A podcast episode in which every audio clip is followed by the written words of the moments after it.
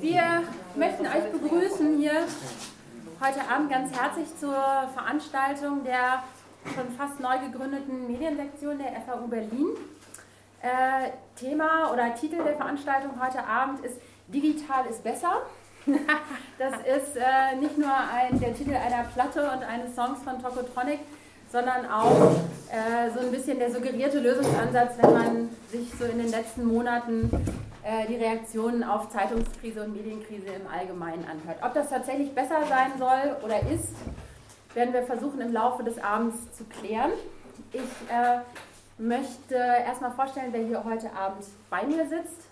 Wir haben uns das so angewöhnt, dass wir hier uns alle immer gegenseitig duzen. Deswegen werde ich das auch weiterhin so tun. Äh, das ist einmal Marc. Marc kommt aus der Branche Verlage, Vertrieb, äh, arbeitet seit 23 Jahren in dem äh, Bereich, weniger so in, in dem Zeitschriften- und Zeitungsverlagsvertriebsbereich, sondern eher im Bereich Bücher. Ähm, neben mir sitzt Karl Schmitz. Sie ist Illustratorin und Zeichnerin, Freiberuflerin und äh, du machst das auch schon seit bestimmt zehn, ja, lass mich 14, 14 Jahren, ja. also auch schon eine ganze genau. Weile. Ähm, genau, Schwerpunkt ist bei dir schon auch immer so ein bisschen so die, die der politische äh, Rahmen auch gewesen im, im Arbeitsbereich. Und äh, rechts neben mir sitzt Jan. Jan ist ähm, Blogger, Autor im, also im journalistischen Bereich, Kinderbuchautor, wie ich äh, erfahren habe, und äh, Punkrocker. Mitglied einer Deutsch-Punk-Band. Nicht mehr, das ist Nicht mehr. so, schlecht recherchiert. Ähm, wer heute Abend leider fehlt, ist äh, Dagmar Melzer von der Deutschen Welle. Das ist sehr, sehr traurig. Äh, vielleicht kann zu, dem, äh, zu, der, zu den ähm, Leuten, die feste frei in der Welle sind, vielleicht später noch jemand sagen. Ähm, die hat gestern ganz kurzfristig abgesagt. Das ist natürlich ein Dilemma, was wir immer haben, wenn es um Freelancer und Leute gibt, die frei arbeiten. Sobald die natürlich einen Auftrag bekommen, ähm, ist das mit der Flexibilität dann so eine Sache. Und sie sagte am Telefon zu mir, es tut ihr schrecklich leid, aber wenn ich da nicht hingehe, der bucht mich nie wieder. Äh, und so wird es dann tatsächlich auch sein. Aber sie lässt sich entschuldigen, wäre gerne da gewesen. Ähm, mein Name ist äh, Julia. Ich arbeite auch bei einer Zeitung, bei der Jungle World. Die gibt es seit 1997. Das ist seitdem auch ein Kollektiv, Kollektivbetrieb. Und äh, ich bin auch Mitglied der FAU Berlin und in der Initiative, die jetzt morgen die neue Mediensektion gründen wird. Genau. So. Ich würde einfach direkt einsteigen, vielleicht mit einer ganz kurzen, etwas, ähm, etwas ausführlicheren äh, Vorstellungsrunde unserer Gäste, damit ihr euch einfach alle so ein bisschen auch äh, vorstellen könnt, wer hier sitzt und mit wem wir so sprechen und damit es auch später für die Diskussion vielleicht ein bisschen leichter wird, dann auch Nachfragen zu stellen. Denn die einzelnen Branchen sind ja doch ein bisschen unterschiedlich auf der einen Seite, aber haben auch sehr, sehr viele Berührungspunkte. Deswegen würde ich gleich vielleicht mal mit dir ähm, anfangen, wenn du kurz nochmal erzählen kannst, was du so machst, äh, was so deine Schwerpunkte sind und wie das auch, ähm, also wie du das so mit, mit Zeit und Geld äh, und deiner Arbeit so alles vereinbarst. Ähm, ich bin von Haus aus eigentlich studierter Soziologe, Nebenfächer Politik, Ethnologie, Afrikanistik. Das ist eine hervorragende Fächerkombination, wenn man was lernen möchte. Total schlecht äh, verwertbar auf dem Markt, habe ich gelernt. Ähm, ich habe schon 2006 meinen Abschluss gemacht. Danach ich, äh, bin ich ein Jahr durch Südamerika rumgegondelt und dann bin ich nach Berlin gezogen, weil ich dachte, total super, in Berlin findet man als Soziologe bestimmt einen Job. habe festgestellt, dass auch das kein wirklich schlauer Gedanke war. Gleichzeitig festgestellt, dass man dafür in Berlin eine ganze Menge andere Sachen machen kann äh, und habe dann erstmal bestimmt zwei Jahre absolut gar nichts gemacht. Ähm, zumindest nichts, was sich Arbeit nennen könnte. Ähm, finde das bis heute auch eine sehr vernünftige Entscheidung von mir. Ähm, irgendwann äh, hat das Jobcenter mich dann aber doch so sehr genervt, dass ich äh, dann einfach mal noch ein Jahr ausgeschlagen habe, in dem ich eine Fortbildung zum äh, Journalisten gemacht habe, in so einer Abendschule in Steglitz. Also nicht Abendschule, es war ein Fernstudium. Die Schule sitzt in Steglitz. Ähm, und das war eigentlich eher als so neben dem Beruf konzipiert, dass Leute das abends so nebenbei machen, neben einem Vollzeitberuf. Und ich habe denen erklärt, ich bräuchte dafür trotzdem ein Jahr Also entsprechend viel Zeit hatte ich immer noch, fand ich auch eine sehr gute Lösung. Ähm, äh, und seitdem arbeite ich als, äh, ja, mehr oder weniger als freier Journalist und ähm, Blogger, muss man wohl auch dazu sagen. Mein Visitenkarte, die das Jobcenter mir bezahlt hat, steht freier Journalist und Autor. Das ist ein bisschen in die Zukunft gesprochen. Ähm, ich äh, glaube, dass ich gerne irgendwann mal ein Buch schreiben würde, weil das auch ähm, eine sehr, äh, meiner Erfahrung nach sehr, sehr hilfreich ist, wenn es irgendwo ein Buch gibt, wo der Name draufsteht. Das macht einfach den Namen. so machen das auch ganz viele Kolleginnen und Kollegen, habe ich das Gefühl. Ähm, äh, meine Schwerpunkte sind dabei eigentlich die gleichen Schwerpunkte, die in meinem Leben seit ich ungefähr 15, 16 bin, äh, bestehen. Und das sind äh, Fußball, Punk und Antifa. Und in wechselnden Kombinationen. Ähm, äh, ich, äh, was Printmedien angeht, schreibe ich halt äh, hauptsächlich für die Jungle World, Neues Deutschland und manchmal auch für die Taz. Ähm, also zumindest sind das die, ähm, bei denen auch dann äh, zumindest Geld fließt. Ich habe auch schon mal was für die direkte Aktion geschrieben. Äh, und fürs antifaschistische Infoblatt und so, aber das sind halt mir ist bewusst, dass es nicht für alles Geld geben kann und gerade bei äh, linken emanzipatorischen Projekten ist mir das auch nicht so, so richtig wichtig, weil ähm, ich glaube ja immer noch an positive Veränderungen und ähm, sehe das, was ich mache, auch zum, zum großen Teil als eine Form von, von, von Aktivismus an. Fast alle meine Themen, die ich bearbeite, haben in irgendeiner Form was mit, äh, wie sagt man, Veränderung der Gesellschaft äh, zu tun. Ähm, also auch bei den Themen, mit denen ich mich auseinandersetze. Das ist ganz ganz spannend dass man in verschiedenen Redaktionen als Experte für verschiedene Sachen gelten kann. Zum Beispiel schreibe ich bei der Taz über Fußball. Ähm, beim Neuen Deutschland habe ich erst einmal über Fußball geschrieben, aber ganz, ganz viel über verschiedene Themen in äh, Skandinavien und soziale Bewegung etc. Ähm, äh, ich, irgendwie hat es sich vor ziemlich genau einem Jahr ergeben, dass ähm, jemand äh, da, da halt in Hamburg meinte, ähm, ich muss unbedingt mal einen Vortrag machen ähm, zu äh, Fußball und Männlichkeit, weil ich darüber immer so viel rede. Und das habe ich auch tatsächlich gemacht und das kam recht gut an und so ist ein bisschen mein zweites Standbein entstanden. Ähm, seitdem reise ich relativ häufig durch die Gegend und halte halt Vorträge zu Fußball und Männlichkeit, Fußball und Homophobie, auch Fußball und Sexismus, Fußball und Kapitalismus, ähm, also manchmal auch noch andere Themen. Und äh, auch wenn es dafür auch immer weniger ähm, Geldquellen gibt, so sind doch linke Zugriffe auf irgendwelche Stiftungen, Asten, sonst irgendetwas immer noch vorhanden. Und äh, im Endeffekt verdiene ich momentan damit mehr Geld tatsächlich als mit, mit Schreiben. Einfach weil ähm, dort andere, also die Menschen anderen Zugriff auf, auf Geldmittel haben. Ähm, und ja, ich blogge halt auch unter anderem zum Thema Fußball. Das ist sicherlich der bekannteste, also sind sicherlich die bekanntesten Blogs. Früher Fußball von links, TK, äh, heute Jan Tölfer schreibt über Fußball. äh, und ähm, ich würde auch gerne noch erwähnen, dass ich auch seit einigen Jahren für das Trust-Fernsehen aus Bremen schreibe. Das ist das zweitälteste Punk-Fernsehen der Welt, das älteste im deutschsprachigen Bereich. Da äh, schreibe ich äh, Interviews, Rezensionen, regelmäßig Kolumne. Gibt es natürlich auch kein Geld für, aber ähm, ich empfinde es als sehr befreiend hin und wieder auch mal jenseits jeglicher ähm, Ausdrucksnormen einfach vor mich hinfluchen zu können, was man in den meisten Medien einfach nicht kann. Ähm, verständlicherweise. Ähm, ja, und genau, ich bin halt eigentlich auch Musiker, habe dafür aber in letzter Zeit immer weniger Zeit. Äh, habe früher in einer Band gesungen, die Hardcore gespielt hat und dann Bass gespielt in einer äh, Deutschpunk-Band und äh, lege auch relativ häufig äh, zusammen mit einer Freundin äh, meistens auf äh, so Antifa-Soli-Partys auf. Und natürlich gibt es da auch kein Geld für. Aber ähm, äh, das ist halt alles, meine Erfahrung ist, dass das alles, auch wenn es sehr unterschiedliche Sachen sind, dass das alles mehr oder weniger fließend ineinander übergeht. ich lege auf einer Party auf, gerate da mit jemandem in ein Gespräch über etwas, worüber ich dann im Blog etwas schreibe, worauf was jemand liest und daraus wird ein Artikel in einer Zeitung und so weiter. Oder Leute lernen mich über mein Schreiben kennen und lassen mich dann irgendwo auflegen und so. Das ist, äh, Äh, ja. Lustig, aber prekär hört sich Genau, lustig, prekär und vor allem ähm, gibt es in meinem Leben eigentlich nahezu keine Grenze zwischen Arbeit und Freizeit. Mhm. Ja. Das ist so das Zentrale. Ja, ja. Okay, danke. Du, bei dir gibt es da noch Grenzen zwischen Freizeit und, und Arbeit? Oder?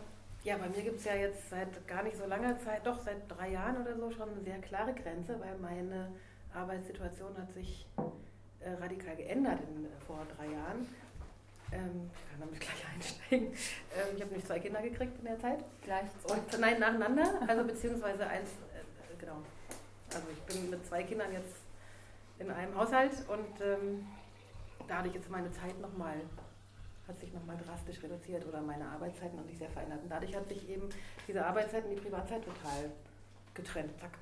Das war mhm. nämlich vorher war es bei mir ganz ähnlich wie bei dir. So, ne? mit, alles mit Herzblut und ganz viel so, so Dinge tun, mit denen ich mich identifizieren kann und gibt nicht viel Geld, gibt gar kein Geld, ach macht nichts. So, ne? Ich habe ja ganz viel Zeit, kann ja Nächte durchmachen oder so und das hat sich sehr stark verändert, mhm. kann man sagen. Genau. Wie sieht so dein Arbeitsalltag jetzt heute aus? Ich habe wie so ein 9 to 5, nicht ganz, also weniger Zeit, 10 bis 4. So, und in der Zeit muss alles passieren. So muss ich alles schaffen.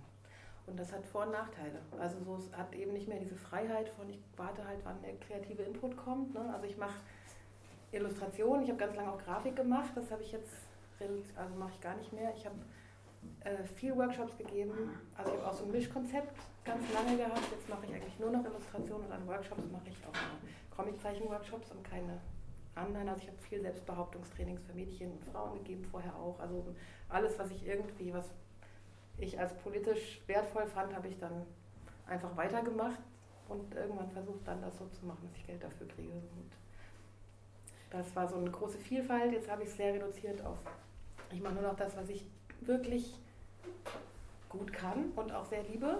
Das ist Illustration und alles andere wartet jetzt oder ist nur ganz selten. Ja. Kannst du vielleicht nochmal also sagen, um sich das so vorzustellen, das bedeutet, äh, ähm, ein Autor kommt zu dir und sagt, mal mir mal was Schönes zu meinem Buch oder ähm, Ganz selten, leider. Ja, also, beziehungsweise, das? beziehungsweise das sind dann auch die Sachen, die keiner bringen. Ähm, oder wo wir dann halt irgendwie gucken müssen, wo kommen dann die Honorare her sozusagen. Meistens arbeite ich für soziale Träger. Also ich habe für die, weiß ich nicht, Rosa-Luxemburg-Stiftung sagt wahrscheinlich einigen hier was oder Wildwasser oder ähm, verschiedene Unis oder Projekte, wo die dann halt für irgendwas eine Illustration brauchen. Wir haben jetzt das neue Mädchenangebot zum Antidrogen, sonst was. Ne? Und wir brauchen da jetzt eine äh, Sympathiefigur oder einen, einen, Comic oder einen Kurzfilm, also einen animierten oder sowas. Und ähm, die sprechen mich an. Und da ich ganz lange viel Soli und für fast kein Geld oder wenig Geld gearbeitet habe, habe ich sehr viele Kontakte oder wurde dadurch auch so ein bisschen bekannt. Ich glaube, das war ein Vorteil davon, obwohl ich das niemandem empfehlen würde, ähm, so viel unbezahlt zu arbeiten. Ich habe das so gemacht und es war nicht so, also es hat mich sehr viele graue Haare gekostet, aber dadurch habe ich jetzt viel Kontakt und viel Erfahrung, also womit ich jetzt auch arbeiten kann kohlemäßig. Jan sagte schon gerade, mhm. äh, immer mal eine, eine, Fortbildung, immer mal eine Unterstützung irgendwie. Kannst du davon leben, was du machst? Ähm, ich alleine könnte davon leben, was ich mache gerade. Ich habe auch eine ganze Zeit lang davon alleine gelebt. Also ich habe eine Zeit lang ein Stipendium gehabt bei der Rosa-Luxemburg-Stiftung. Und da habe ich nämlich gleich, also ich habe gleichzeitig einen Studiengang noch absolviert, einen Masteraufbaustudiengang hier in Berlin an der UIK und das wurde mir sozusagen unterstützt von der Rosa-Luxemburg-Stiftung und da in der Zeit habe ich einfach auch noch zusätzlich gearbeitet und das war so mein Start in Selbstständigkeit eigentlich. Mhm.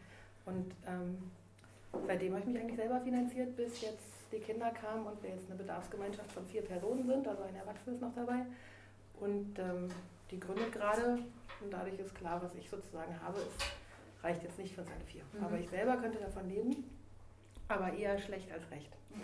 Also es ist schon ganz schön knirsch. Und also dazu kommt natürlich auch, dass ich eben halt nicht in der Werbung oder für schicke Magazine so viel Illustrationen mache, sondern eben viel für das, wo ich auch einfach herkomme, also wo mein, mein politisches Herz für schlägt. So, ne? Also für Anti-Sexismus-Projekte oder Homophobie oder eben Gewaltprävention in dem Bereich.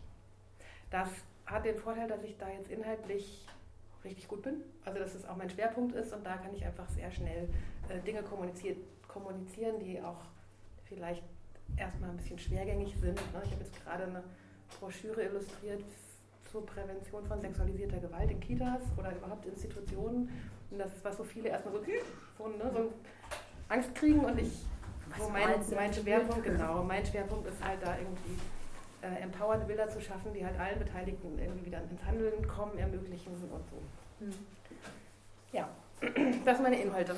Okay. Genau. Und ich bin, ich arbeite in, was vielleicht auch noch irgendwie interessant ist, ich arbeite nicht alleine, ich bin halt Solo-Unternehmerin, aber ich bin in einer Etage mit anderen prekär kreativ arbeitenden Menschen mhm. und das empfinde ich als total bereichernd. Also das finde ich als, als super. Also ohne die Netzwerke finde ich, ist es mhm. sehr schwierig. Also ich habe eine Zeit lang auch ohne Netzwerke gearbeitet und war sehr isoliert. Das fand ich, also ich finde es sehr hilfreich. Mhm. Zu, den, zu den Netzwerken und vor allen Dingen auch genau. zu, dem, genau. zu dem gemeinsamen Arbeiten und eventuell auch äh, ja. sich unterstützen, kommen wir, kommen wir auch gleich noch, weil das ja auch einer der, der ja. Schwerpunkte eigentlich sein sollte. Ähm, Marc, du bist hier wahrscheinlich in der Runde jetzt der Einzige, der so mit Festanstellung äh, eher Erfahrung mhm. hat. Vielleicht kannst du mal ganz kurz erklären, was dein Arbeitsbereich ist und ähm, wie der so aussieht. Ja, an sich bin ich gelernter Sortimentsbuchhändler. Sortimentsbuchhändler ist der Buchhändler, der normalerweise im Laden steht. Und äh, habe im Prinzip in allen drei Sparten des Buchhandels gearbeitet, also auch dem Zwischenhandel und eben dem herstellenden Buchhandel. Herstellender Buchhandel ist der Verlagsbereich. Und da arbeite ich immer noch und betreue dort den Nebenmarkt. Nebenmarkt wiederum ist alles, was nicht Buchhandel ist. Also ich betreue die Kunden, Drogeriemärkte, Discountermärkte, ähm, Versandbuchhändler, Online-Buchhändler und so weiter und so fort. Ja, und damals, als ich den Beruf lernte, war das was ganz anderes als heute, weil das Buch auch noch eine andere Stellung hatte bei den Menschen. Das, ähm, glaube ich, ist ziemlich abgewertet worden als Medium, als Kulturgut. War früher der Buchhändler noch so der Mittler von diesem Kulturgut gegenüber dem Kunden im Laden, ist er heute eigentlich in der Regel Nachräumer oder ähm, Besteller vom, von, dem, von, der Kunden, von dem Kundenwunsch her, den, den Titel, den der Kunde eh haben will. Aufgrund des Personalschlüssels dort in den Buchhandlungen ähm, gibt es ähm, immer weniger Zeit sozusagen für das beratende Kundengespräch, sprich eigentlich ein Beruf der Aufklärung, der jetzt ähm, immer mehr dazu verdonnert ist, sozusagen wie so ein, jemand, der im Supermarkt steht oder in der Kaufhalle ähm, nachzuräumen und zu sehen, dass immer die Auslage schön vollständig ist. Das heißt, man fühlt sich so ein bisschen nach 23 Jahren Berufstätigkeit in der Branche so wie so ein Fassküfner, als hätte ich jetzt in meiner Jugend Fassküfner gelernt und äh, inzwischen interessiert das irgendwie kein, kein Schwein mehr. Weiß, was das, ist. das sind die Leute, die die Weinfässer zum Beispiel herstellen. Das ist auch wichtig. Ja. Genau. Ja, das ist so mein Bereich. Und klar, ich kam durchs Lesen, dass ich den Beruf wollte. Ich erst äh, also ich hatte kein Abitur, ich habe die Schule abgebrochen, bin nach Portugal getrennt mit meiner Freundin damals und äh, als ich wiederkam, musste ich irgendwas werden. Mein Traumberuf war Lkw-Fahrer. Ich hatte auch eine Lehrstelle, bekam die dann aber nicht, weil ich eine rot-grüne Sehschwäche hatte. Und ähm, dann überlegte ich ja, was könnte ich sonst machen. Okay, ich wurde Buchhändler. Ähm, musste aber erstmal ein Vierteljahre arbeiten, damit ich erstmal eine Praxis hatte, weil alle anderen Mitbewerber für die Lehrstelle waren ähm, Abiturienten.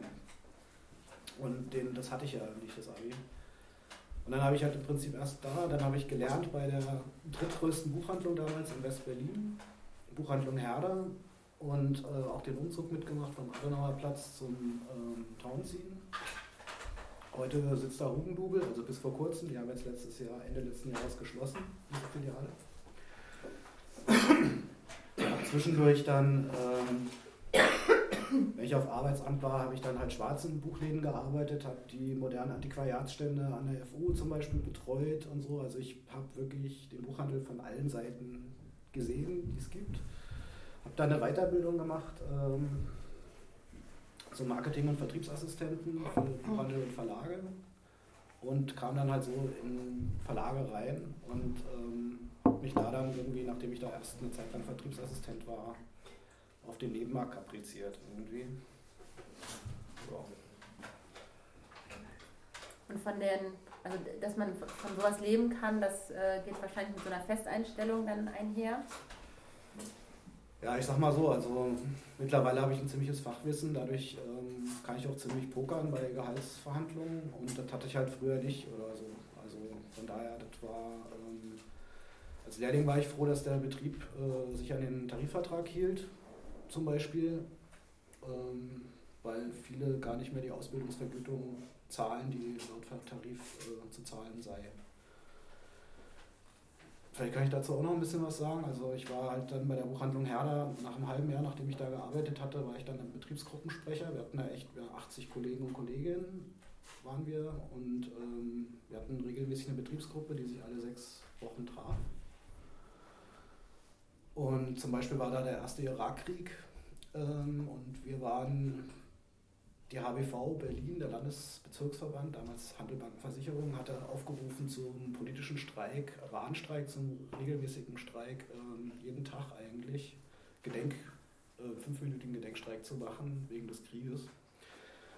Und wir haben dann halt, eine Kollegin hatte von Borchert, wenn du nicht Nein sagst, das Gedicht aufgenommen auf Kassette, damals noch Kassettenrekorder. ähm, und ähm, wir haben halt sämtliche Tätigkeiten eingestellt gegenüber den Kunden, der Laden war offen und haben halt im Prinzip nach einer kurzen Ansage dann immer dieser Aufnahme gelauscht. Und ähm, dadurch, dass ich Betriebsgruppensprecher war, kam ich auch, äh, was halt für ein Azubi ziemlich ungewöhnlich ist, gleich in die Tarifkommission von der HBV, eben auch Buchhandel und Verlage. Insofern ähm, hatte ich da auch Einblick sozusagen, wie sich das baut, so mit den Tarifverhandlungen vom DGB.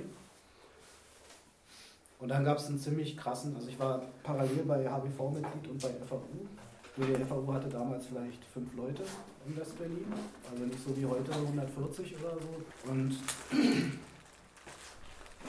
ja. Naja, und dann gab es halt so eine Situation, dass ähm, damals gab es noch ähm, gab's diesen Transfer von IG Druck Papier zu IG Medien. Und die IG Medien wollte im Prinzip die Leute, die in den Zeitschriftenverlagsgeschäft, die in den Zeitschriftenverlagen arbeiten, die waren sozusagen bei den IG Medien und die wollten halt unbedingt die Buchverlagsbeschäftigten auch noch mitorganisieren. Und eigentlich war der Tarifvertrag hier in Berlin, also es war halt ein lokaler Tarifvertrag mit Tarifgebiet West-Berlin, war im Prinzip gehalten äh, nur für herstellenden und verbreitenden Buchhandel, sprich für Buchhändler im Laden und halt für die Leute, die im Buchverlag arbeiten. Was ich als Syndikalist eigentlich ziemlich geil fand, weil ähm, eine Branche und eine, ein Tarif und so weiter, das ist schon mal richtig aufgestellt sozusagen, wie ich mir das auch vorstelle, mit so einem ja, gesponnenen oder geträumten gesellschaftlichen Transformationsprozess irgendwie. Ähm, und es gab dann halt Bestrebungen, dass die wollten damals, ähm, wie gesagt, halt die Buchverlagsbeschäftigten zum IG Medien und unser Landesverband oder unsere Fachgruppe Buchhandel Verlage in West-Berlin hat damals sozusagen dann zu einer Kundgebung aufgerufen im Wäschesaal oder so, da vom DGB-Haus Wittenbergplatz. Und das war echt voll, brechend voll. 200 Leute waren da, also alles Kollegen und Kolleginnen. Und eingeflogen war die stellvertretende Vorsitzende von HBV aus Düsseldorf, Monika Mönig-Rahne, die jetzt auch noch für Verdi irgendwo, ich glaube auch noch im Europaparlament rumhockt und so weiter. Sie hat voll Karriere gemacht ähm, und wollte uns überzeugen sozusagen, dass wir, dass die Buchverlagsbeschäftigten, dass wir doch zustimmen, dass die Buchverlagsbeschäftigten doch dann zu IG Medien kommen. Und der ganze Tenor, also über 90 Prozent der Anwesenden waren voll dagegen und ähm, deswegen haben wir es auch damals es nicht geschafft, sozusagen diesen Tarifvertrag oder auch diese Fachgruppen-Unit, die es gab, irgendwie zu zerstören. Als ich dann am darauffolgenden 1. Mai zur DGB-Kundgebung ging oder Demonstration, ähm, hatte gerade der Landesvorsitzende gewechselt. Ich glaube, das war auch die Zeit, wo sich dann die Verdi gründete und die HBV dann die Verdi aufging. Ähm, war damals der extrem als extrem klassenkämpferischer äh, Gewerkschafter bekannte Aldi-Betriebsrat. Der war so regelmäßig drauf und galt deswegen halt so voll als links und so weiter. Und er war dann halt zum Landesbezirksvorsitzenden gewählt worden, nachdem Manfred Müller von nachdem Manfred Müller für die PDS damals ähm, Direktmandatkandidat in Pankow war. Und als er dann im Bundestag saß, weil er das Direktmandat geholt hatte, ähm, hat er seinen Landesbezirksposten aufgegeben. Und der hat, ähm, dieser Typ von Aldi, der meinte dann so, ja, Kolleginnen und Kollegen, wir müssen den Klassenkampf von unten organisieren. Und ich stand da, Betriebsgruppensprecher, also wirklich unten, war an der Basis und wollte zum Beispiel für Kassiererinnen einführen, dass wir so eine Weiterbildungsveranstaltung machen über die medizinischen oder gesundheitlichen Folgen, wenn du deine Kassenpausen nicht einhältst, weil du hast als Kassiererin laut Tarif hast du irgendwie alle halbe Stunde oder so fünf Minuten Pause. Die meisten Kolleginnen haben das genutzt äh, zum Rauchen, aber es war halt sozusagen ein Muss, weil du es unheimlich anstrengend, wenn du an der Kasse stehst, weil du dich tierisch konzentrieren musst, dass alles richtig kassiert wird, dass die Kohle stimmt, dass der Kunde zufrieden ist, dass der Kunde das richtige Buch hat, hinten stehen irgendwelche Nörgler und Drängler und so weiter. Dann gibt es noch welche, die wollen das Geschenk eingepackt haben und, und so weiter. Und ähm, wollte dafür halt Kohle haben von der HWV, vom Landesverband, damit ich da irgendwie einen Referenten einladen kann. Und den habe ich nicht bekommen, weil die, äh, Quatsch, die HWV damals äh, oder überhaupt so organisiert ist, dass du als Mitglied gibst du im Prinzip deinen Beitrag an die Zentrale und äh, dann ist er weg. Du hast überhaupt keine Möglichkeit mehr, dann an die Kohle ranzukommen. Was wahrscheinlich heute nicht anders ist. Nee, das ist heute, nee, das ist heute, das ist heute nicht anders. ja. Aber wir kommen jetzt schon fast wieder schon fast in den, in den zweiten Teil, nämlich diese, diese Organizing-Fragen ähm, äh, so rein. Aber du hast ja jetzt auch schon mal beschrieben, dass, also wie sich die Branche natürlich auch verändert hat. Ne? Und äh, so mit 23 Jahren bist du wahrscheinlich der, der Dienstälteste so, aber natürlich haben sich die anderen Branchen ja auch verändert. Also auch das, auch das Printgeschäft hat sich verändert, äh, auch in, in dem Bereich Illustration nehme ich mal an, ähm, hat sich vieles verändert. Und das ist äh, zum einen natürlich äh, der, einer Digitalisierung so im weitesten Sinne äh, geschuldet, äh, dass sich äh, Produktionsmittel oder die Verwendung von Produktionsmitteln ändert, ähm, dass sich im Printbereich natürlich der Anzeigenmarkt ganz stark auch verändert hat. Ähm, und ähm, das, also das, was wir jetzt heute als die Krise der Printmedien immer wieder zu hören bekommen, also sei es jetzt die äh, Insolvenz der äh, Frankfurter Rundschau, der DAP, der Financial Times, äh, Entlassungen beim ZDF, beim Spiegel, beim Freitag, also die, die ähm, Nachrichten reißen ja praktisch gar nicht ab. Das wird ja schon auch immer auf diese Veränderung im Produktionsprozess zurückgeführt, beziehungsweise auf die Digitalisierung. Ähm, Ihr habt gerade beschrieben, welche, oder so ein bisschen schon mal beschrieben, ähm, welche Auswirkungen das hat. Also gerade natürlich im Buchbereich ähm, hat es ja Auswirkungen, also was die was E-Books anbelangt und so weiter. Aber auch im Printbereich hat es natürlich Auswirkungen. Ich nehme an, bei der Illustration auch, also dann vielleicht eher im Bereich Urheberrecht. Äh, wo wird das publiziert? Wer kann das wiederverwenden? Wo finde ich vielleicht meine, meine Illustration in einem halben Jahr irgendwie auf einem Plakat wieder und so weiter und so fort.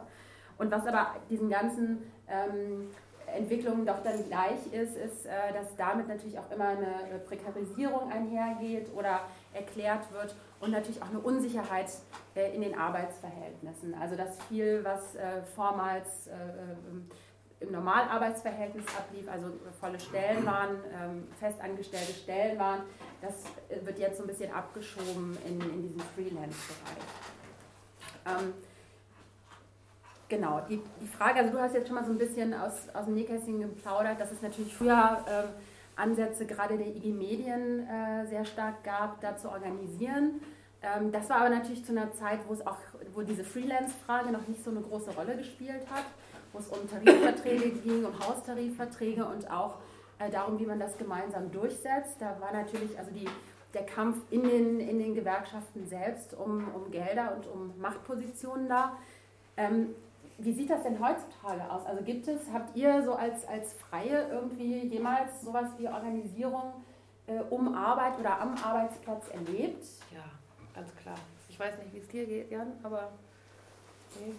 dann, dann fange ich mal an. also bei mir hat sich das sehr stark gewandelt. Ne? Ich kam irgendwie von meiner Fachhochschule mit meinem komischen Kommunikationsdesign-Diplom, wo ich irgendwie nichts mit Illustration wirklich, also so Ne, wo ich nicht so richtig wusste, wohin, wohin jetzt mit mir. Und habe ganz lange ganz alleine vor mich hingebastelt, weil ich nie in eine große Werbeagentur wollte und mich dagegen vieles gewehrt habe.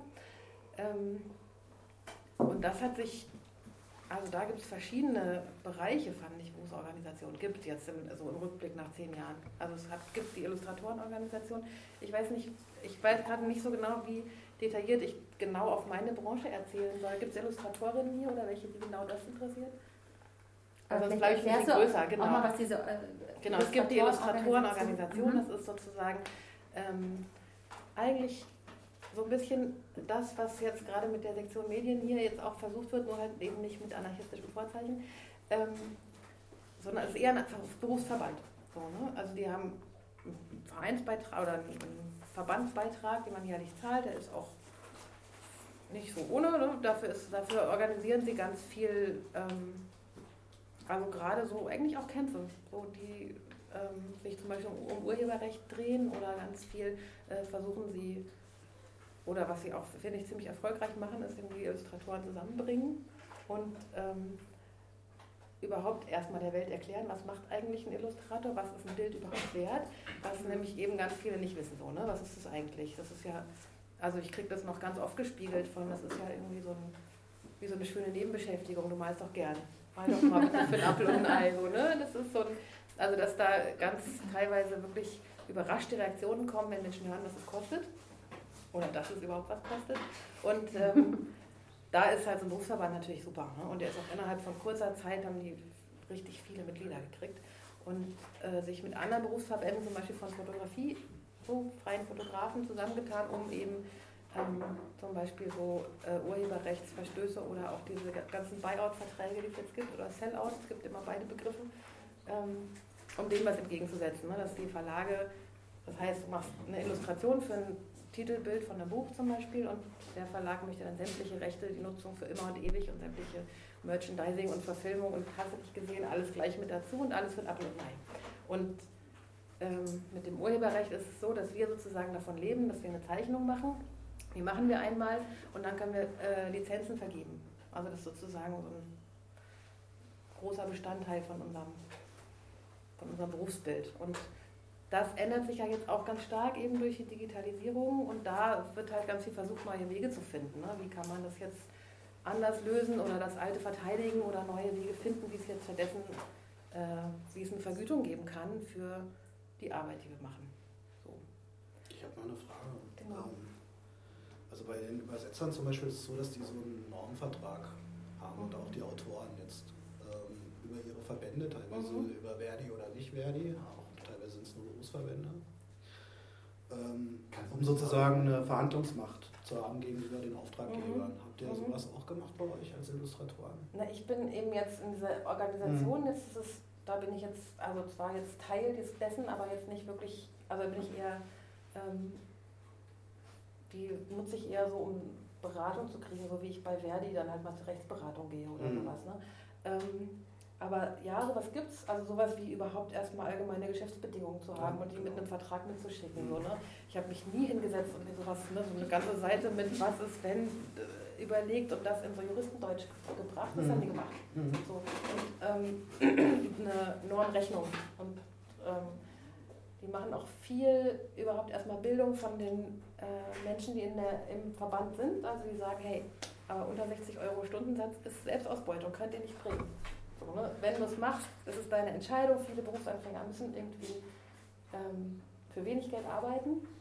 Ja, für diejenigen von euch, die nicht selbstständig oder freiberuflich sind, 60 Euro ist gar nicht so viel, weil eben davon auch Rente und Arbeitsplatzmiete und Computersoftware, ein ordentlicher Bürostuhl, all das ähm, mit abgedeckt wird. Ähm, so, das, also das finde ich eigentlich ziemlich gut. Und da, also das ist der eine, das eine, das andere ist, was ich jetzt so ein bisschen mitgekriegt habe, ist Verdi. So, die haben eben viel so, die haben Mediafon, da ähm, gibt es viel so ähm, Tariftabellen, Mhm. wo, wo eigentlich alle so ein bisschen offenlegen können, wie viel habe ich jetzt gekriegt, für was für eine Art von Auftrag, sodass man eine Möglichkeit hat, sich zu orientieren, weil das ist oft das Problem mit der Vereinzelung. Wenn ich sagen will, was was kostet, muss ich es vorher überschlagen, was es ungefähr, wie lange es ungefähr dauert, was für ein Aufwand es ist, auf meine Stunden runterrechnen und dafür ist so eine Vernetzung total gut. Mhm. Und da gibt es viel auch so E-Mail-Verteiler und eben im Netz ganz viel ähm, Vernetzung und aber auch Stammtische in Real Life, Mhm. wo es Also das finde ich eben wirklich total wichtig, dass es eine Möglichkeit gibt, sich auszutauschen. Was wie wenn viel man nimmt, wie lange ja. das dauert, mit wem man möglichst nicht zusammenarbeiten sollte. Aha. Ne? Oder ne, der, so der Verlag hat jetzt schon ja. wieder, genau so Listen gibt es auch Ja? tatsächlich mit, ey, die Okay. Verlage haben, ne, haben da wirklich, also genau, diese Sellout-Verträge zum Beispiel Okay. durchgedrückt oder Und du äh, hast vorhin erzählt, dass du auch in einer Bürogemeinschaft oder auf einer Etage mit, mit anderen äh, zusammenarbeitest. Ist das auch eine Vernetzung, die dir in dieser Hinsicht irgendwie hilft oder ist das eher äh, so eine einfach eine, eine soziale Komponente, die äh, sehr nett ist? Oder? Beides. Das Soziale finde ich teilweise eher anstrengend, weil wenn es so, ne, wenn es irgendwie so ist, dass man Zeitdruck hat und dringend ein Projekt fertig machen muss und alle sagen erstmal, hey, wie geht's? Oder, oder wenn ich keinen Zeitdruck habe, dann quatsche ich mich fest, dann komme ich erst recht zu nichts. Das hat ähm, Vor- und Nachteile. Und die großen Vorteile sind eben, dass wir uns austauschen können über sowas. Auch obwohl ich auf dem Etage, also jetzt, ich bin eigentlich jetzt erst in der dritten Etage, in einer war ich ganz lange. Und da war ich auch eine ganze Zeit lang die einzige Illustratorin und ich fand es trotzdem extrem hilfreich, ähm, mit welchen die dann Fotografie oder Grafik oder auch Schneidermeisterin machen, so ähm, mich auszutauschen, um wie geht eigentlich Zukunftskontakt oder wie organisiere ich mir jetzt eigentlich meinen Tag, damit ich auch mal schaffe, eine Pause zu machen oder wen kann ich mir ranholen, um äh, wie das, dass jemand mal drauf guckt auf das Plakat, ob es gut geworden ist. Also lauter Mhm. so Ja, ja, die ganzen Dinge, die halt niemand für mich organisiert, wenn ich freiberuflich Ja. bin. Ne? Oder allein, was für einen Bürostuhl brauche ich? Äh, Wie funktioniert denn dieses Programm, weil niemand macht mir eine Fortbildung, die ich nicht selber bezahlen muss. Mhm. Ne? Also das ist dieses Wissen, was da in, in der Gruppe ist, das ist äh, sehr wertvoll. Du hast äh, gerade irgendwie bei der, bei der Frage nach Organizing so relativ vehement gesagt, nee, nie gehört, nie gemacht. Äh, ist das ein Thema, womit du dich noch nie, äh, also was dir noch nie so begegnet ist, oder war das immer so, dass du da gesagt hast, ich arbeite immer für die Guten und deswegen habe ich da kein Problem mit? Ähm, ist so eine Mischung aus beidem. Also erstmal, ich bin auch Mitglied bei Verdi, aber aus dem klassischen Grund, warum es viele Leute sind, die einen Uni-Abschluss haben, weil man vielleicht irgendwann nochmal promovieren möchte und dann sieht es gut aus im Lebenslauf. Ähm, bei der Hans-Böckler-Stiftung jedenfalls. Und also das ist tatsächlich etwas, was ich äh, konkret seit Jahren im Auge habe als eine Option, um aus dem äh, etwas, etwas weniger prekär zu leben. Ähm, oder wenigstens das Geld nicht vom Amt zu kriegen.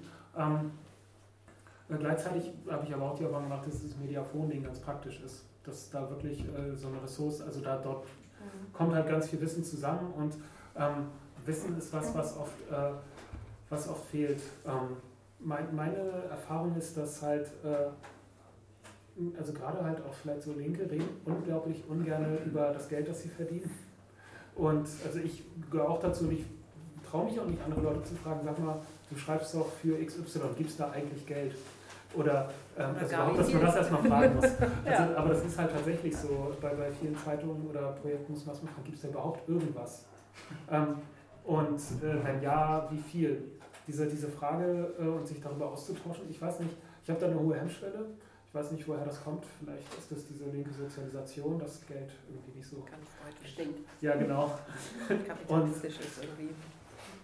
Ähm, und naja, mit, den anderen habe ich, also sozusagen mit den Nicht-Linken, sowohl äh, Autoren als auch Medien, habe ich halt nicht so viel zu tun.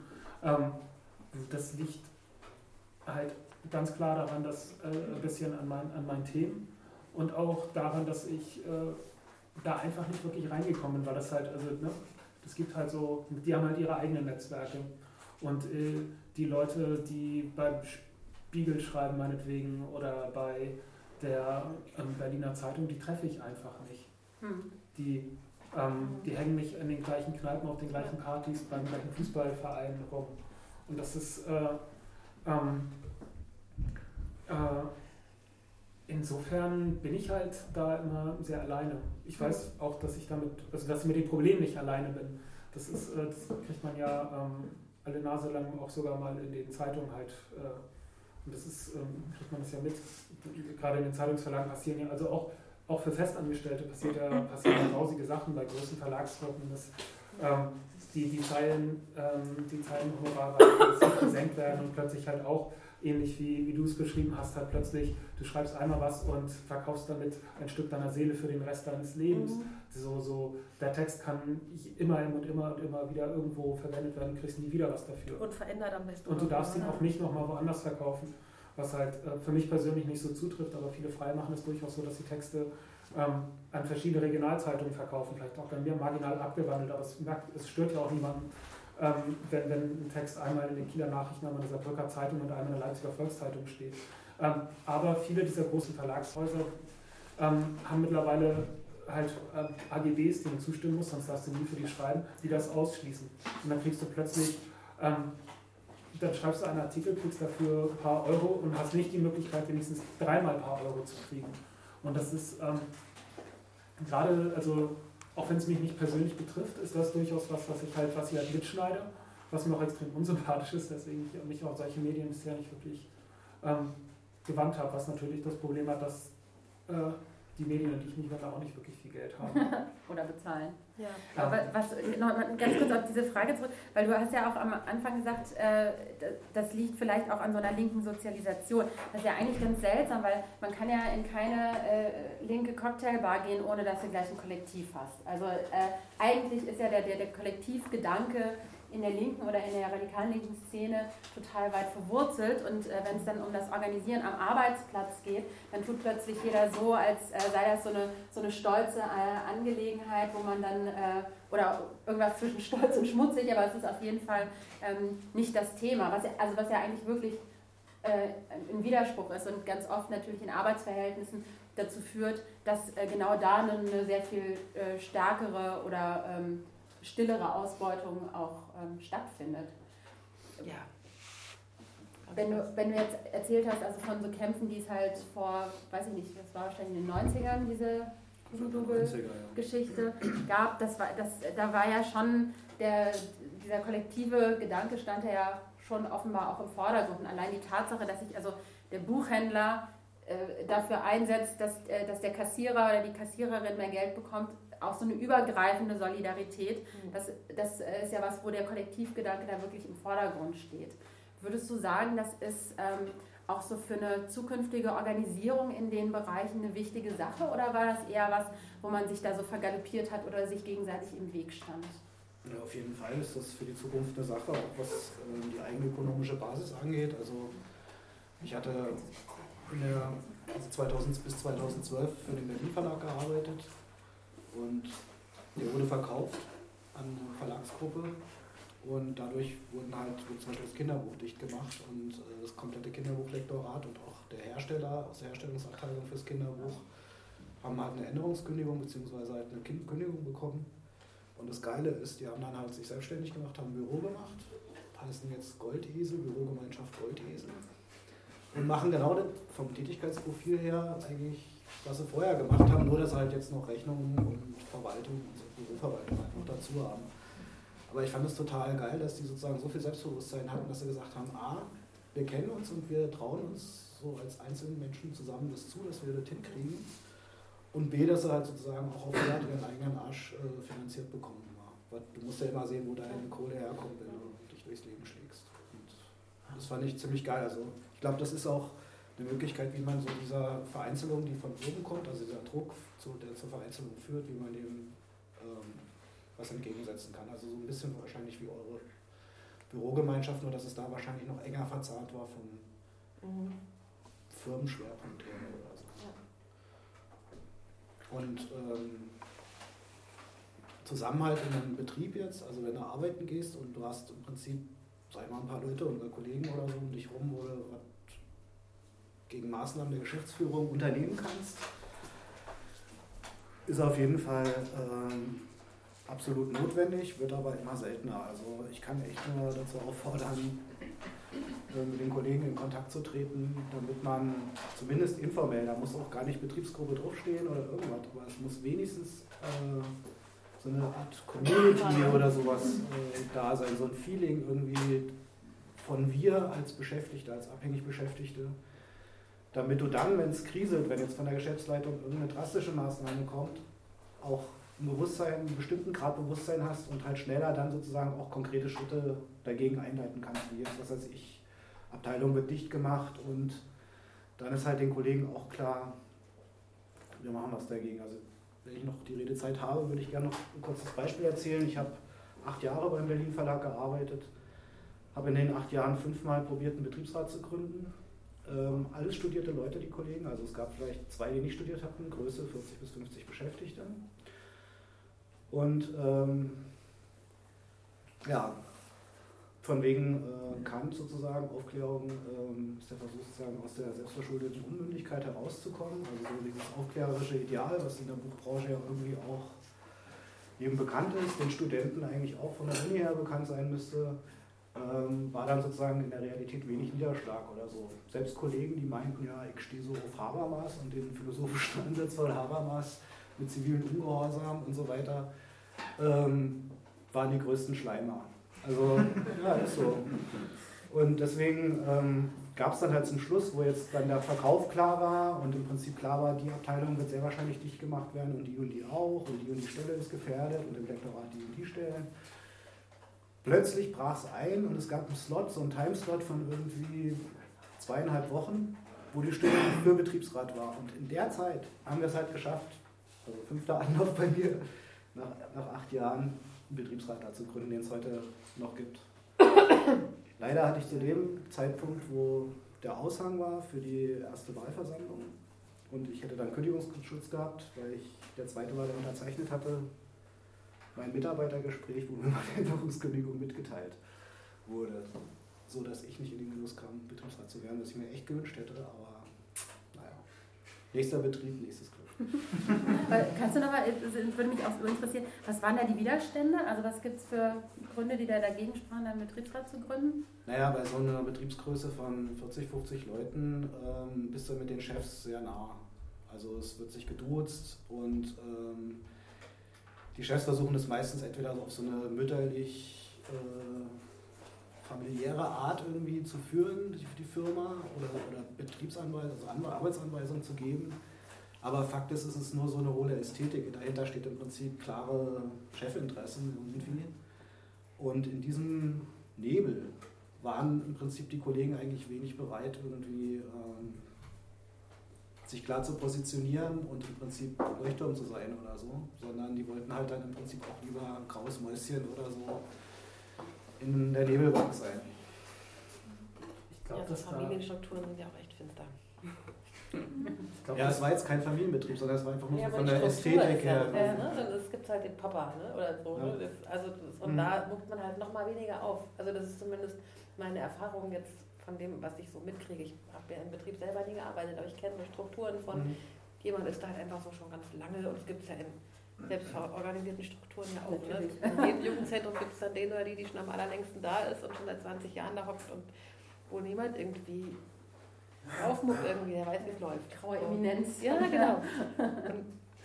Ja, und dann ist halt auch so ein wahnsinniges Vertrauen in die Kompetenz von der Geschäftsführung. Also das ist unglaublich, was die Leute denen alles, ist wie so, als ob es der Papst wäre oder der Gott oder so, äh, die Geschäftsführung, ja, die haben sich schon gut gemacht, warum sie das so und so machen. Und so. Ey, in Wirklichkeit, ne? also brauchst du nur, ich meine, ich arbeite im Verkauf, also muss auch ständig kaufmännisch denken und so weiter. Das ist jetzt auch nicht so fern, was die da beschließen als betriebswirtschaftliche Maßnahme, wie sie was gestalten wollen.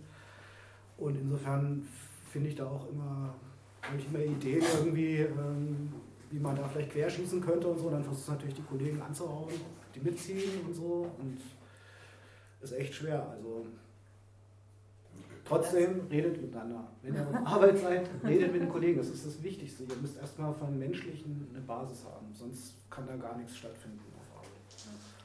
Ja, das ich habe auch, also ich habe während meines Studiums in der Lagerhalle gearbeitet, am Flughafen als Gabelstaplerfahrer. Ähm, habe auch immer noch einen Gabelstaplerführerschein, beziehungsweise eine Fahrerlaubnis für stapelnde, nicht stapelnde Flurförderzeuge, wie es in Wartendeutsch heißt. Äh, ähm, der Betrieb war auch nicht größer da gab es ja ganz selbstverständlich einen Betriebsrat und das hätte auch niemals jemand ähm, irgendwie in Frage gestellt.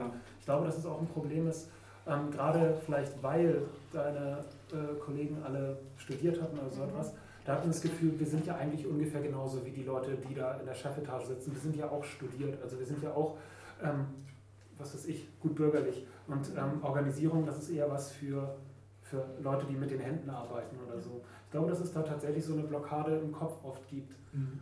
Ähm, äh, was, was ich halt für, für mich halt so als nicht in einem Betrieb angestellten so Verhältnis dann als Problem sehe, ist halt auch, dass ja irgendwie all die anderen Leute, mit denen ich mich zusammenschließen müsste, der Logik nach, gleichzeitig der Logik des Marktes nach, ja auch zu mir in Konkurrenz stehen. Und also noch in, in einer viel direkteren als äh, so, so äh, das bei Marx und so schon, schon ähm, damals gesagt wurde sondern halt wirklich bei jedem einzelnen ähm, Artikel, ähm, jetzt printjournalistisch gesprochen. Mhm. Ich ähm, entdecke ein Thema, denke mir, aber ja, ich weiß nicht, also ich denke so, ich weiß nicht, ob die anderen auch denken so, ja, aber das, das, das ist ein typisches Thema von XY. Das biete ich denen jetzt nicht an, weil das macht doch bestimmt XY schon und dem will ich auch nicht sein Thema wegnehmen. Ähm, oder so. Und äh, äh, Gleichzeitig könnte ich das aber auch. Also ich könnte auch gucken, dass ich möglichst schnell am Telefon bin, um äh, äh, und ich kann mir gut vorstellen, dass ähm, vielleicht auch in weniger linken Kreisen, auch häufiger als in linken Kreisen, Menschen tatsächlich so etwas machen. Ähm, dass sie halt, dass da wirklich so ein Wettlauf ist, wer, wer kann jetzt dieses Thema machen, wer kann das Thema machen? Und ähm, das, äh, das steht, also so, so ein Klima ist natürlich nicht eben gut für äh, zusammen an einem Strang ziehen. Oder eben auf der anderen Seite auch Journalistenbüros, die Kompetenzen bündeln und sammeln und halt zu bestimmten Themen dann äh, Sachen anbieten. Aber da steht eben die, die Kommunikation und der Kollektivgedanke im Vordergrund. Da sitzt du dann eben nicht alleine in ja. deinem Büro und denkst so, hat der das jetzt schon angeboten oder bin ich schneller? Sondern auch da, glaube ich, gibt es dann diese äh, Möglichkeit äh, äh des, des, äh, wieder des Kollektivgedankens gemeinsam äh, was anzubieten, weil da eben die, das gesammelte Know-how ist. Ne? Also äh, beispielsweise mit äh, noch äh, Fotografinnen oder Fotografen gemeinsam und so. Also deswegen, das ist, das ist auch eigentlich ein ganz gutes Beispiel dafür, dass natürlich die, äh, der Schritt zum, zum Kollektiv häufig auch ähm, einer ist, der aus dieser, also nicht nur aus der Vereinzelung rausgeht, sondern der natürlich auch eine andere Vorstellung des Arbeitens beinhaltet. Da kann ich aber auch nochmal die Netzwerke stark machen oder den Gedanken, weil das mit der Konkurrenz, das ähm, habe ich auch so in meinem Arbeitsalltag, aber sehr viel schwächer als eben diese, ähm, diese Vorteile, die das ähm, gemeinsam an einem Ort arbeiten hat. So, wir sind ja kein, ich habe nie in einem Kollektiv gearbeitet, zumindest nicht als Illustratorin, also ne, im Druckkollektiv mal oder so, aber das ist nicht so ein ähm, als Freie bin ich sozusagen wirklich frei, habe diese Solo-Freiheit, die jetzt erstmal ja so ganz toll klingt, da haben wir uns ja gerade drüber unterhalten, ich habe keinen Chef. Und, ähm, dass es den inneren Chef gibt, das wird einem dann erst sehr viel später klar, der dann so denkt, okay, jetzt aber noch Nachtschicht und bis, bis die Deadline ist, dann aber jetzt noch irgendwie durchpowern. Ähm, und dadurch, dass wir aber immer an, also auf einer Etage mit verschiedenen anderen Einzelnen arbeiten, gibt es immer das entweder, was ja das Problem als Einzelne, du hast immer entweder zu wenig zu tun kein Geld oder du hast einen Auftrag, hast du zu viel zu tun. Ne? Oder beziehungsweise kommt dann jetzt ausgerechnet noch einer. Was machst du dann? Kannst du ja auch nicht absagen. Und da ist es eigentlich eher total von Vorteil, finde ich, wenn ich dann halt sagen kann, ja, kann ich annehmen und kann den dann weitergeben. Oder ein andermal ist halt jemand drei Türen weiter, der dann was an mich abgibt. Oder ich bin jetzt gerade mit vielen, die Film machen, die machen dann auch mal irgendwelche Animationsgeschichten, brauchen dann eine Illustratorin. Also es, da, da gibt es eben viel diese Synergieeffekte, dass da ähm, ich den Eindruck habe, dass wir eher Nutzen daraus ziehen, so zumindest wenn wir räumlich zusammen sind. Interessanterweise gibt es trotz dieses räumlich Zusammenseins eben nicht so eine Betriebsrat oder irgendwas Struktur. Die gibt es dann wiederum nur über die jeweiligen Branchen, in denen wir sind, wenn es sie denn überhaupt gibt, ne, dass die Fotografen mhm. zusammen organisiert sind und die Illustratorinnen zusammen und so. Das wäre eigentlich auch schön. Also das wirklich auch mit Menschen zu haben, die ich dann halt beim Kaffee treffen kann. Das ja. fehlt dann in dieser, in dieser Art ja. des sich organisieren. An der Stelle würde wahrscheinlich jetzt auch die Dagmar Melzer von der Deutschen Welle fehlen, die ja auch nochmal erklären könnte, dann wahrscheinlich in dem Punkt, wie sich halt die Freien äh, in, der, in der Welle organisiert haben, weil, also jedenfalls, was ich so aus der Geschichte dieser, dieser ich glaube, die heißen Freie Welle, die Organisation, weiß ich nicht, äh, was ich so aus, aus der Geschichte mitbekommen habe, ähm, haben die natürlich auch einen Schwerpunkt auf Kommunikation zum einen, also das, was Marc äh, die ganze Zeit äh, betont hat, miteinander zu reden, mhm. sich auch zu treffen, ähm, auch wirklich nicht nur, nicht nur virtuell sich, sondern auch äh, auszutauschen, auch die Gesichter zu kennen, ähm, sodass man halt äh, in der Situation, als es bei der Welle tatsächlich um so Umstrukturierung und so ein massives Downsizing ging, ähm, tatsächlich auch diesen Zusammenhalt schon hatte ne? und nicht erst, wenn es zu spät ist, dann anfängt äh, zu versuchen, noch auf den letzten Drücker den, den Betriebsrat zu gründen, sondern eben schon vorher auch beispielsweise Transparenz einfordern zu können. Das war ja für die immer so eine ganz große äh, ein ganz großer Punkt, dass sie gesagt haben, klar, also die Vertreterinnen und Vertreter von Verdi bei der Welle, die kriegen natürlich alles gleich mit, die geben das auch weiter, ähm, aber letztlich äh, die, die Leute, die da nicht angestellt sind, die bekommen das überhaupt nicht mit und haben also so auch versucht, nochmal so eine, so eine Parallelstruktur für die Leute, die da also ganz deutlich auch äh, äh eine weniger mächtige Position in diesem, in diesem Unternehmen hatten, ähm, äh, dann dafür einzufordern. Und das ist auch nochmal ein Punkt, ähm, der habe ich jetzt in der neuen DA nochmal ähm, gelesen, in dem Leitartikel zu den Medien, dass das natürlich auch eine Sache ist, die sich im, im Bereich Prekariat tatsächlich auch äh, abspielt. Die Frage der, der, der Mächtigkeit, also das, äh, was bedeutet das äh, für die Gestaltung im Unternehmen? Also wenn du jetzt, du bist natürlich jetzt nicht bei der Rosa-Luxemburg-Stiftung angestellt, du könntest der Rosa-Luxemburg-Stiftung wahrscheinlich auch nicht sagen, ja ich finde scheiße, was ihr in Polen macht mit eurem christlichen Ganz Dreck. Ja. So, da, dieses Recht hast du gar nicht, weil du bist, du bist einfach nur die Freelancerin, du malst äh, das, die, die Antisemitismusbroschüre und das war's. Ne? Genauso wie du natürlich der, der, der Taz oder so nicht sagen kannst, weiß ich nicht, lass Dennis Yücel nicht seine beknackte Kolumne schreiben oder irgendwas. Ne? Also diese, die Möglichkeit der Teilhabe an Entscheidungsprozessen in Betrieben ist natürlich dadurch auch massiv eingeschränkt. Ne?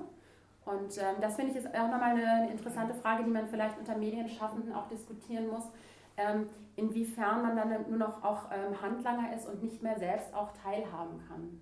Ich würde sogar noch einen, äh, einen Schritt weitergehen für, für die meisten also zumindest im Printbereich, und ich schätze, dass das in anderen Bereichen auch so ist, gibt es immer genau eine Person, die als Relais zwischen äh, Freien und Betrieb ähm, fungiert. Und wenn, zu dieser, wenn diese Person dann nicht mag, oder wenn, wenn man mit einer mit der aneinander geraten ist wegen irgendetwas, auch, man kann auch Recht dabei gehabt haben, aber die ja. Person denkt sich dann, nö, mit, mit dem Jan habe ich mich mal gestritten, den frage ich jetzt nicht, auch wenn das genau der richtige Mensch wäre für, für genau. den, den Auftrag. Und das ist eine, das ist halt, das öffnet halt der Willkür Tür und Tor, wie man so sagt. Ich habe jetzt auch gerade eins meiner Soli-Projekte zum ersten Mal selber gekündigt. Ne? Also, weil es ja eigentlich sonst hat man immer dieses, ah, die geben mir einen Auftrag, ist jetzt vielleicht nicht so gut bezahlt, aber ich nehme den mal.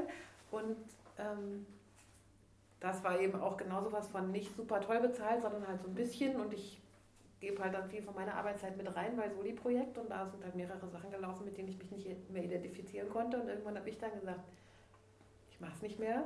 Aber das habe ich mir richtig lange überlegen müssen, weil halt klar ist, dann gibt es halt von denen kein Geld mehr. Und wer weiß, mit wem die dann auch jeweils alle sprechen. Ne? Also das ist ja auch dieses, der, der Ruf, den das dann zerstören kann oder also wie abhängig man dann davon ist. Und das ist natürlich auch nochmal ein ganz eigenes Feld. Also ich sehe das so, das ist im Prinzip auch so eine Art Outsource. Also dieses Outsourcing ist im Prinzip so wie Zeitarbeit oder so. Es spaltet einfach sozusagen die Leute, die dafür sorgen, dass da was geschaffen wird irgendwie und dass, dass die sich sozusagen auch ähm, Wir-Gefühl aufbauen können irgendwie. Und das hast du bei diesen ganzen Freiberuflern, haben wir im Buchverlag unendlich im Satzbereich oder in der auch Grafiker, in, in Gewerbeabteilung, Übersetzer fürs Lektorat. Teilweise gibt es auch Außendektorate alles Freiberufler. Und dann die Riesenschale der Volontäre. Also Aha, unbezahlt arbeiten. Da ja, und das ist echt heavy. Also das sind Leute, die haben teilweise acht, acht Jahre studiert, sind dabei noch arbeiten gegangen, damit sie studieren gehen konnten, also die Ausbildung machen konnten. Denken dann, jetzt habe ich einen Berufsabschluss mit dem abgeschlossenen Studium und jetzt ist die Zeit, wo ähm, Big Money und so. Und ist nicht. Also die sind teilweise da wirklich in so einem ähm, in so einem, kann man das nennen, Karussell sozusagen, wo sie von einem Volontariat zum nächsten gehen. Das ist aber, glaube ich, bei sehr vielen Bereichen der Kulturbranche oder Medienbranche der Fall, auch bei den Zeitungen und Zeitschriften, bei Werbeagenturen und so weiter. Also es ist richtig krass, wie die ausgebeutet werden. Und da hängt es natürlich davon ab, wenn du einen Betriebsrat hast in einem Betrieb, dann kannst du versuchen, das einzudämmen, weil darüber gehen ja auch feste Arbeitsplätze äh, verloren, die sozusagen auch einen anderen Status haben, die den Beschäftigten mehr und besser absichern oder so, ja, weil er dann Teil sozusagen von, von der Belegschaft ist. Ich würde ganz gerne an der Stelle die Diskussion mal äh, öffnen, denn wir haben ja im Publikum auch einige äh, Kolleginnen und Kollegen sitzen, die auch aus ähnlichen oder verwandten Branchen kommen. Ähm, vielleicht für Fragen erstmal oder auch für Anmerkungen oder auch um, äh, um nochmal Ideen auszutauschen, ob es äh, vielleicht Erfahrungen eurerseits gibt, äh, was, so die, was so Organisation oder Organisierungsversuche äh, angeht in, dem, in dem Medienbereich, sowohl äh, als Freie als auch als, äh, als Festangestellte. Ich habe erstmal eine ganz blöde Frage. Ja. Marc, habe die ganze Zeit drüber gerätselt, aber ich habe es nicht zusammengekriegt. Ähm, oh, aber eine gute Frage, das stimmt. Ich würde mich trotzdem an der Stelle erstmal nochmal ganz doll bei euch, bei euch bedanken, bei Jan, bei Karl und bei Marc, dafür, dass ihr da wart. Und äh, ich hoffe, ihr bleibt alle noch für ein Getränk oder einen kleinen Plausch. Vielen Dank. Applaus